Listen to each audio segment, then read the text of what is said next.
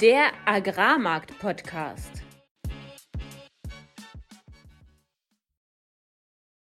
Heute besprechen wir, ob man jetzt Diesel kaufen sollte, warum der Ölmarkt abschmiert und was von dem UCA-Report zu erwarten ist. Alles, was wir im heutigen Podcast besprechen werden, sind unsere persönlichen Meinungen von Philipp und von mir und keine Anlageberatung. Herzlich willkommen an diesem Donnerstag, dem 8. Dezember um 17.30 Uhr, heute etwas früher. Es begrüßen euch wieder Philipp Schilling, das bin ich, Landwirt und war zehn Jahre lang im internationalen Agrarhandel tätig. Und mein Name ist Fabian Wirzog. Ich habe 2019 als Agrarhändler in Deutschland angefangen, anschließend in Genf gearbeitet und bin heute Energy Trader in Amsterdam. Fabian, wir starten ja heute ein bisschen früher und das liegt daran, dass wir im Anschluss noch ein äh, ja, Live QA, also so eine Fragerunde zusammen mit äh, Kieler Studenten haben. Ähm, für, erklär nochmal kurz den Zuhörern, was wir da machen. Ja, wir hatten ja vor ein, zwei Monaten mal angekündigt, dass die Uni Kiel ein Börsenspiel hat. Und ja, im Zuge dessen werden wir jetzt dort als Experten äh, den Studenten Rede und Antwort stehen, was sie denn in ihren Wettbewerbs- oder Börsenspielkonten handeln können. Und ja, wie und was und warum und was ein Händler macht jeden Tag. Und ich, ich würde mal sagen, ja, eine schöne Frage- und Antworte, Antworterunde. Genau, sollte, sollte ganz interessant werden oder hoffen wir zumindest. Und äh, falls es da interessante Fragen gibt oder Diskussionen gibt, werden wir die natürlich im Anschluss auch über unsere Social-Media-Kanäle dann nochmal teilen, um den anderen Followern und äh, Zuhörern das auch zugänglich zu machen. Und damit würde ich sagen, starten wir aber erstmal in unseren Podcast hier und entsprechen mit dem Marktupdate. Marktupdate. Ja, die, die Woche war wieder volatil und so richtig können wir vielleicht noch gar nicht bewerten, äh, wie sich unsere Aussagen der letzten Wochen jetzt äh, zu Buche schlagen, weil wir natürlich einen Tag früher äh, heute den Podcast aufnehmen. Zur Erinnerung, äh, Fabian hat doch an einen stärkeren Rebound geglaubt. Ich, ich war da noch ein bisschen zurückhaltend oder habe zumindest die Gefahr gesehen, dass, äh, dass es weiter runtergehen könnte. Ich glaube, am Ende werden wir beide recht behalten. Ähm, wir haben am Montag und Dienstag einen relativ starken weiteren Abverkauf gesehen. Die Märkte rauschten runter, im Speziellen beim Weizen.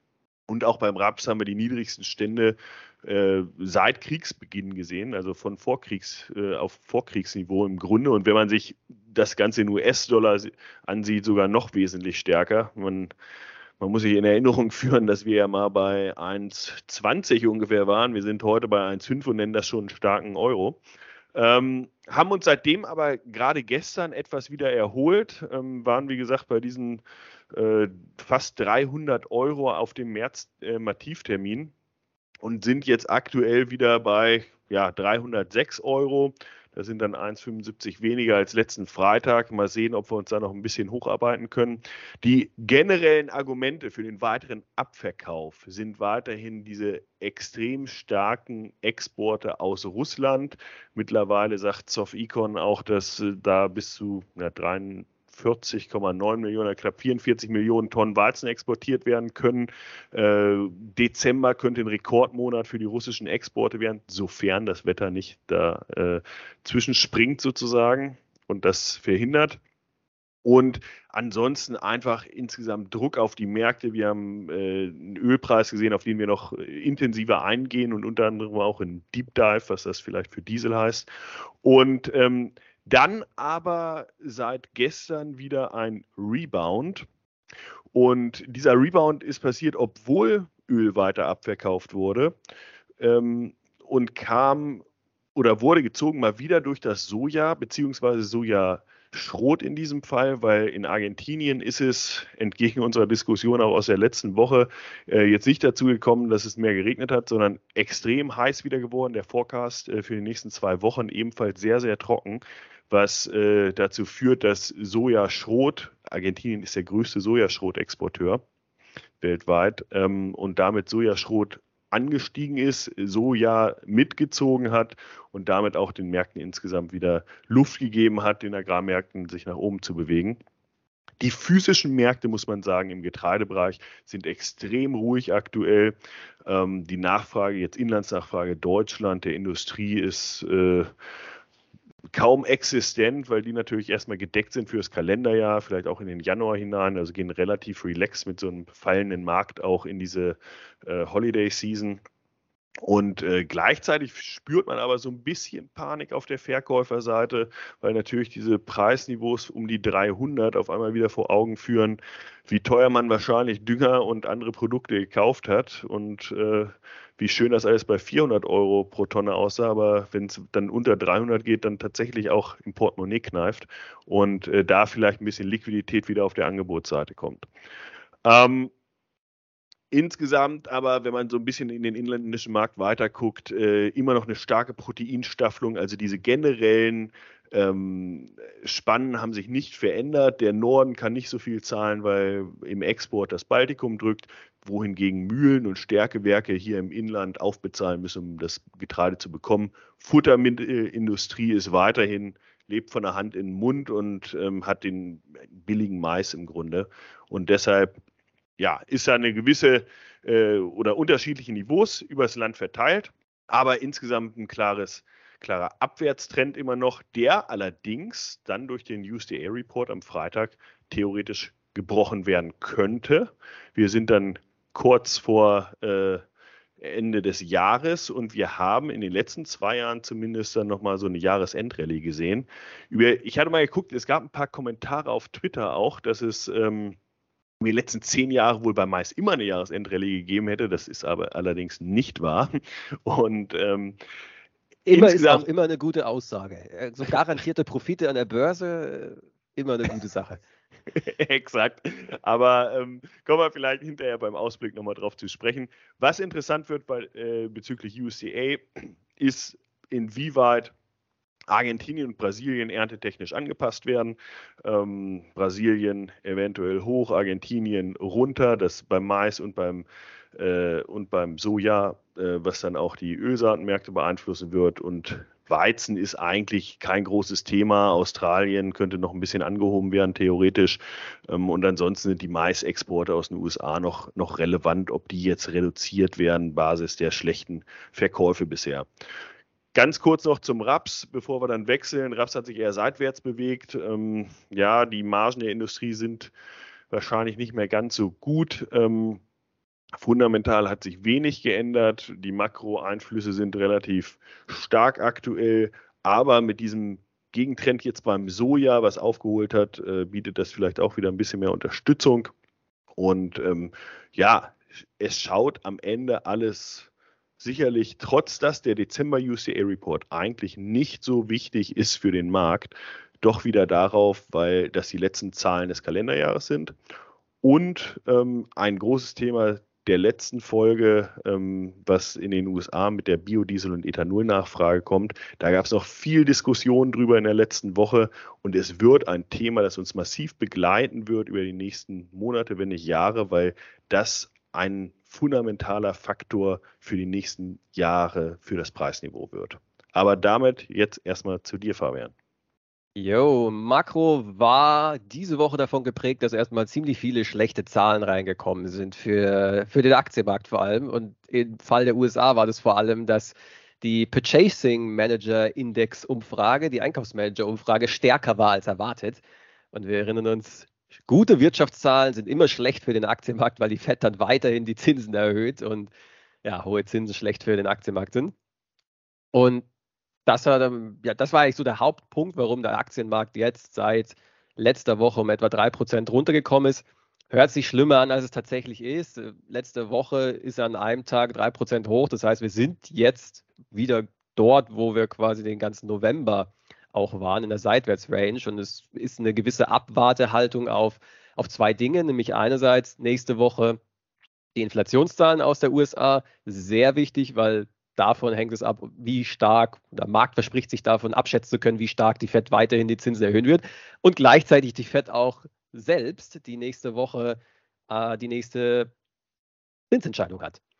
Genau. Dann hatten wir Folgeanträge auf Arbeitslosigkeit. Die steigen nun schon seit acht Wochen in Folge, was eigentlich eher schlecht ist, aber vom Markt relativ ja, ignoriert worden ist. Erstanträge sind auch höher. Aber das war es eigentlich auch schon aus den USA. In Europa sehen wir, dass die Nachfrage jetzt tatsächlich mehr und mehr zurückgeht. Die Einzelhandelsumsätze sind 1,8 Prozent runter und ja, sieht, sieht ziemlich schlecht aus. Es ist ja auch klar, in dem Bericht zu diesen Einzelhandelsumsätzen wurde erwähnt, ja, die steigenden Kreditzinsen, hohe Inflation und auch eine verstärkende Energiekrise drückten auf die Nachfrage zu Energiepreisen, da sprechen wir nachher dann auch nochmal etwas intensiver über Öl, Diesel und diesen Part der Energiemärkte. Aber wenn man sich nur mal Strom anschaut und, und Gas, dann sind wir dadurch, dass das Wetter jetzt so kalt war, extrem wieder angestiegen. Der Strompreis hat sich jetzt verdoppelt, Gas ist auch extrem hoch, 30 Prozent höher. Also es sieht aktuell wieder, wieder etwas teuer aus. Was ich besonders interessant an diesem Einzelhandelsumsetzen fand, war, dass November eigentlich ein Monat ist, wo es Vorweihnachtsgeschäft schon losgeht. Wir haben Black Friday, wo alle Einzelhändler Angebote machen und trotz diesem, ja, ich sag mal, eher starken Monat war, waren die Umsätze recht schwach. Also es zeigt, wie stark der Einfluss dieser abschwächenden Wirtschaft und dieser hohen Energiepreise jetzt schon auf die, die Nachfrage beim Konsumenten drücken. Und ja, da, damit in Line war auch Baugewerbe, die Stimmung fällt zum siebten Monat in Folge es ist, ja, wir sprechen darüber schon ziemlich lange. Europa sieht wirtschaftlich ziemlich schlecht aus und was wir aktuell sehen, ist, dass diese ganzen vorauslaufenden Indikatoren, diese Stimmungsbarometer, jetzt langsam eben in den nachlaufenden Indikatoren ankommen. Eben, dass die Konsumenten weniger ausgeben, dass dann als nächstes wahrscheinlich die Arbeitslosigkeit anfangen wird zu steigen, dass als nächstes das BIP dann auch runtergeht. Und ähm, das, das wird so der nächste Step für Anfang nächsten Jahres sein. China relativ ruhig diese Woche nachdem ja so viel los war mit Opening und äh, Erz hoch, Kohle hoch, ähm, ja, und, und jeder dachte sich, okay, China wird jetzt wieder dafür sorgen, dass die Weltwirtschaft in Schwung kommt, kam jetzt aber gar nichts mehr, bis auf, dass China eben jetzt nochmal offiziell angekündigt hat, dass sie ja tatsächlich die Lockdowns lockert und die Quarantäneregeln auch lockert, aber es war mehr oder weniger im Vorhinein schon bekannt.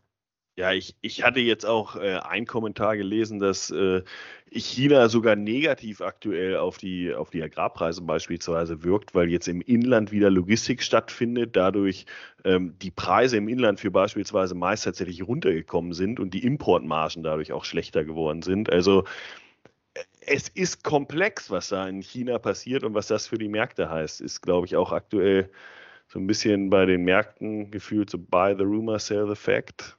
Ja, genau, so sehe ich es auch. Also auch wenn man sich hier Erz anschaut, Kohle anschaut, nachdem es so krass nach oben gegangen ist, ist jetzt in einer Woche nichts mehr passiert. Seitwärtsmarkt, wenig Volumen.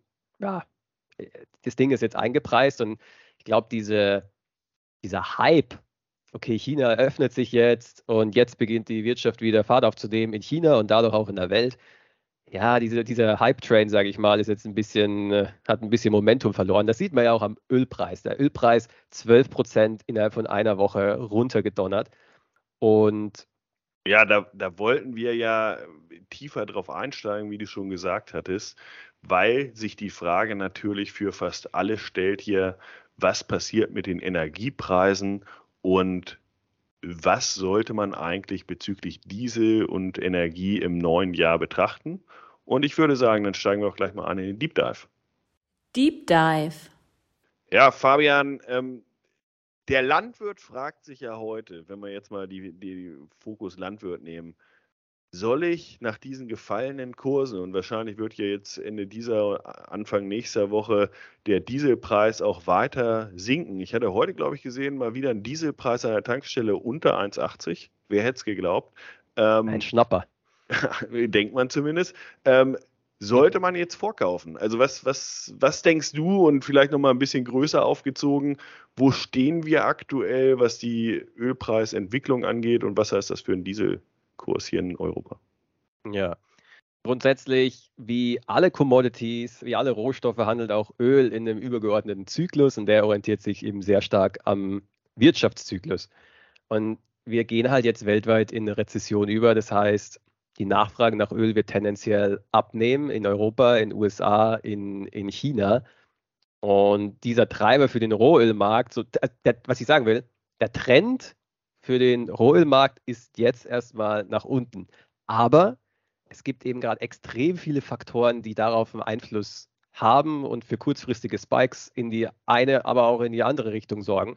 Und das Ganze eben relativ volatil macht. Und zum Beispiel diese China-Geschichte hätte wirklich das Potenzial, liefern können, dass der Crash, Leute das Crash bezeichnen, als der Bärenmarkt in Öl sein Ende findet. Äh, aber es sieht aktuell nicht aus. Und ich, ich finde es erstaunlich, wie schwach der Ölmarkt aktuell ist. Wir hatten zum Beispiel heute, heute eine, die wichtigste Pipeline in den USA, die Keystone Pipeline, äh, wurde außer Betrieb gesetzt wegen einem Lag, wodurch der Markt 3% erstmal nach oben geschossen ist innerhalb von wenigen Minuten. Ja, aber jetzt ist er schon wieder rot. Wir sind jetzt 1% schon wieder negativ im, im Ölpreis.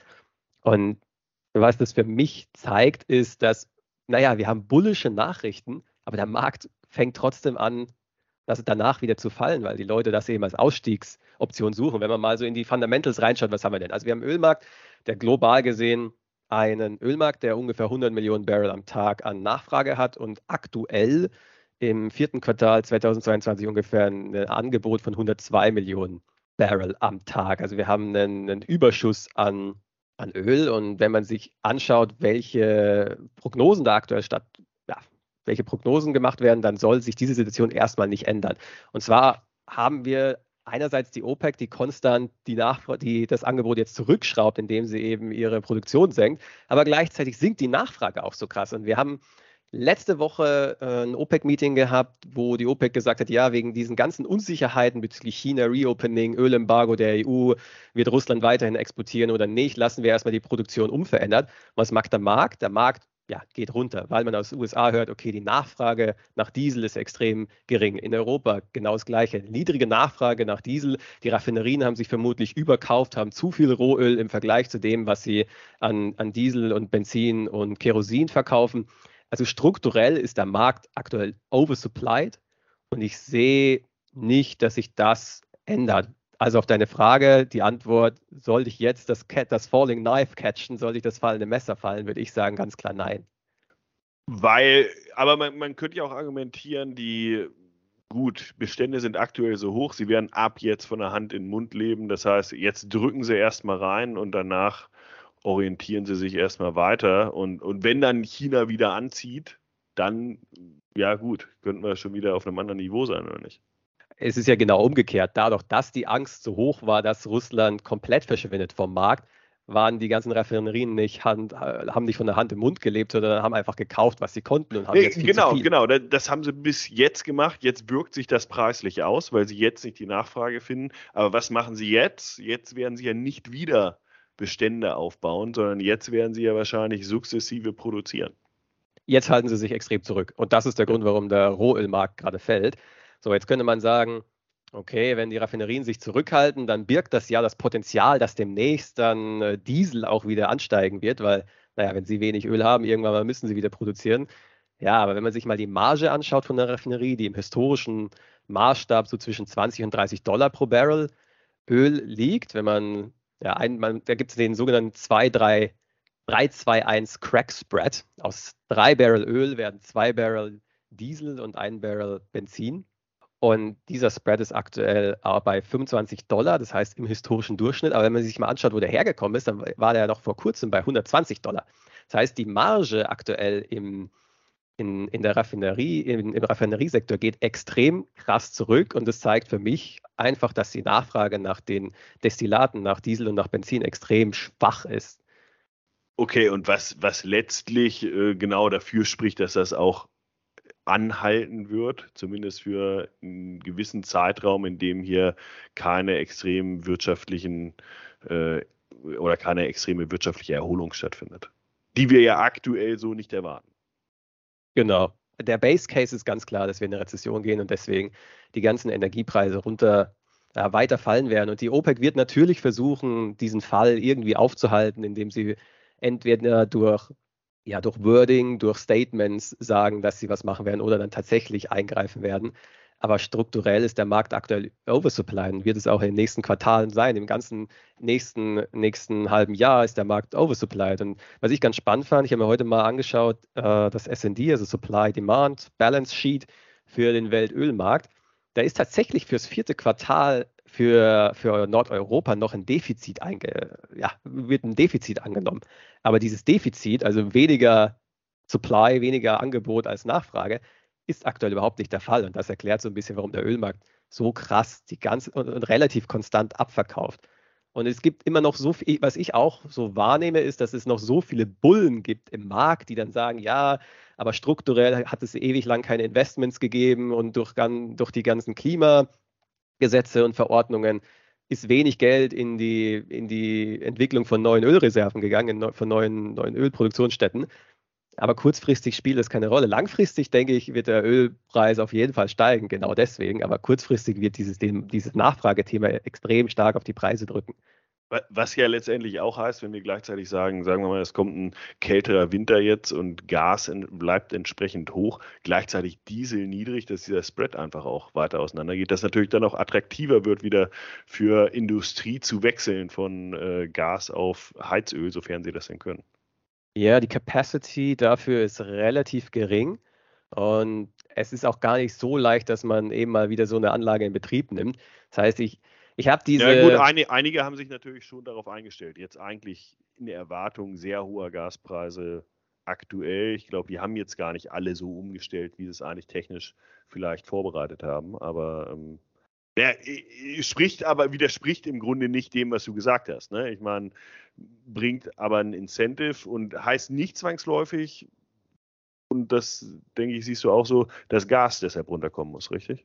Nee, auf gar keinen Fall. Der Gasmarkt ist relativ losgelöst vom Dieselpreis und das Switching Potential, der, also die, wie viel Nachfrage aus Gas kann in Diesel wechseln, ist so gering, es ist faktisch unerheblich. Da ist ein viel größeren Einfluss hat da der Wechsel zwischen Kohle und Gas und vor allem auch erneuerbaren äh, ja, Windstromproduktion, wenn der Wind eben kräftig bläst, dass dann weniger Gas gebraucht wird.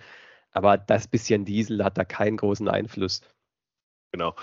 Ja, ich, ich würde sagen, damit können wir es hier für den Deep Dive schließen. Ähm, bringt auf jeden Fall weiter ähm, Denkansätze für, für die kommende Kampagne, was, was die Energieeinkäufe äh, angeht und ähm, gehen in den Ausblick. Ausblick. Nun, jetzt haben wir gerade über den Ölmarkt gesprochen, aber das wichtigste Thema für den Agrarmarkt steht ja morgen an, der USDA. Und da gibt es ja schon die ersten Erwartungen, die wieder zirkuliert werden auf Twitter und allen möglichen News Agencies. Was genau. hast du da bisher schon gesehen? Ja, ich meine, generell, ich hatte es im Marktupdate so ein bisschen angesprochen, sind, glaube ich, zwei Sachen sehr relevant. Das ist dass äh, die südamerikanischen Ernteprognosen für äh, Mais und für Soja, äh, wir reden ja in Brasilien über eine Rekordernte, die aktuell auch so eingeschätzt wird. Und die Frage ist, kann, wird das sogar noch weiter hochgenommen? Aber gleichzeitig, und das war ja jetzt äh, der Spike der letzten zwei Tage, ähm, wie sehr muss Argentinien eigentlich runtergenommen wer werden und macht das das USDA zu diesem Zeitpunkt? Ähm, und dann in Kombination damit und nochmal dazu, UCA ist, was Argentinien angeht, gerade bei ähm, 55 Millionen Tonnen Mais, der Markt handelt da 10 Prozent drunter. Also wir reden über signifikante Anpassungen quasi, äh, was Argentinien angeht. Und äh, zum Zweiten, also neben diesen beiden Ernten, ähm, kommt dann halt, wie gesagt, die Exportprognose bezüglich US-Mais äh, zum Tragen, nämlich trotz dieser schlechten Verkäufe ähm, wird es trotzdem eine relativ hohe Zahl bleiben oder nicht, weil eine Anpassung dessen natürlich die Endbestände in den USA hoch, äh, hochsetzen würde und damit dann äh, den US-Maismarkt unter Druck setzen könnte. Ich habe ja letztens mal die USDA-Berichte der letzten, äh, ja, was waren das, des ganzen Jahres äh, in der Tabelle mal zusammengefasst und geschaut, wie verändert sich denn eigentlich so die Lagerbestände über die letzten USDA-Reports, weil in Finanzmärkten ist ja das absolute Level meistens weniger entscheidend, sondern worauf es ankommt, ist die Relative Rate of Change. Also die, ja, die relative Veränderung. Ist jetzt, wenn der Trend fallend ist, aber es fällt in der gleichen Geschwindigkeit, dann ist das häufig weniger schlimm oder schlecht oder gut, als wenn da in dieser Geschwindigkeit eben sich was verändert. Und was man da sieht, ist, dass sich, wenn man sich die Total Grains anschaut, also Weizen, Mais, äh, zusammen kombiniert, dass da sich der, die Abnahme des Lagerbestands abschwächt. Und deswegen, worauf ich achten werde morgen ist, ja, wird diese Rate of Change, nimmt die noch weiter ab. Wenn die Lagerbestände jetzt mehr oder weniger auf dem gleichen Level sind wie beim letzten Mal, dann würde ich sagen, ist das ein extrem bearisches Signal. Wenn es jetzt tatsächlich doch nochmal runtergenommen wird, vor allem im Mais, weil im Weizen steigen die Lagerbestände ja über die letzten fünf, sechs USDA-Berichte mehr oder ja, weniger können, könnten, die, könnten dieses Mal ja wieder steigen, wenn man jetzt sieht, dass Argentin, äh, Argentinien, sage ich, Australien ähm, von der äh, staatlichen äh, Statistikamt äh, nochmal angehoben worden. Also ich sag mal, Weizen ist natürlich im Dezember auch nicht so relevant. Das muss man auch einfach sagen. Ne? Weizen spielt keine Rolle. Wir reden über Mais und wir reden über Soja. Ja. Genau. Was man jetzt im Dezember sicherlich äh, auch noch oder immer wieder hört aktuell ist, okay, gibt es eine Jahresendrallye? Äh, haben wir einen Markt, der, der dafür standhält? Ehrlicherweise muss man sagen, wenn man die letzten beiden Jahre heranzieht, was da, also der Dezember-Report ist im Generellen kein großer Report normalerweise, weil diese Ertragsdaten in den USA beispielsweise keine Rolle spielen im Normalfall. Ähm, und UCA ist halt auch immer ein US-Report und deshalb gucken alle die US-Zahlen an. Und äh, die anderen Zahlen werden zwar auch wahrgenommen, aber nicht ganz so stark in Betracht gezogen. Und ähm, deshalb eigentlich kein Riesen-Report, aber natürlich, nachdem wir so einen Abverkauf gesehen haben die letzten Wochen, jetzt doch wieder relevant, kann das auch wieder in die andere Richtung wirken. Und ich glaube, dass, wenn wir jetzt über Ausblick sprechen, ist extrem wichtig, was passiert morgen, weil das sollte eigentlich so die Richtung für die nächsten zwei, drei Wochen geben, aus meiner Sicht. Was, wenn du eine Position beziehen müsstest, würdest du heute kaufen oder verkaufen? Also ich habe bei diesem äh, Level 301, 302 äh, März was gekauft für einen kurzfristigen Trade, weil, weil ich mir einfach sage, okay, die Wahrscheinlichkeit, dass da wieder Nachfrage kommt, ist doch relativ hoch. Ähm, Europa ist bei solchen Niveaus nicht mehr weit weg, um zu kalkulieren. Wir haben eine starke Exportnachfrage.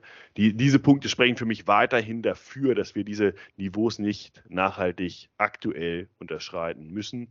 Ähm, ist aber eher eine kurzfristige Sichtweise aktuell.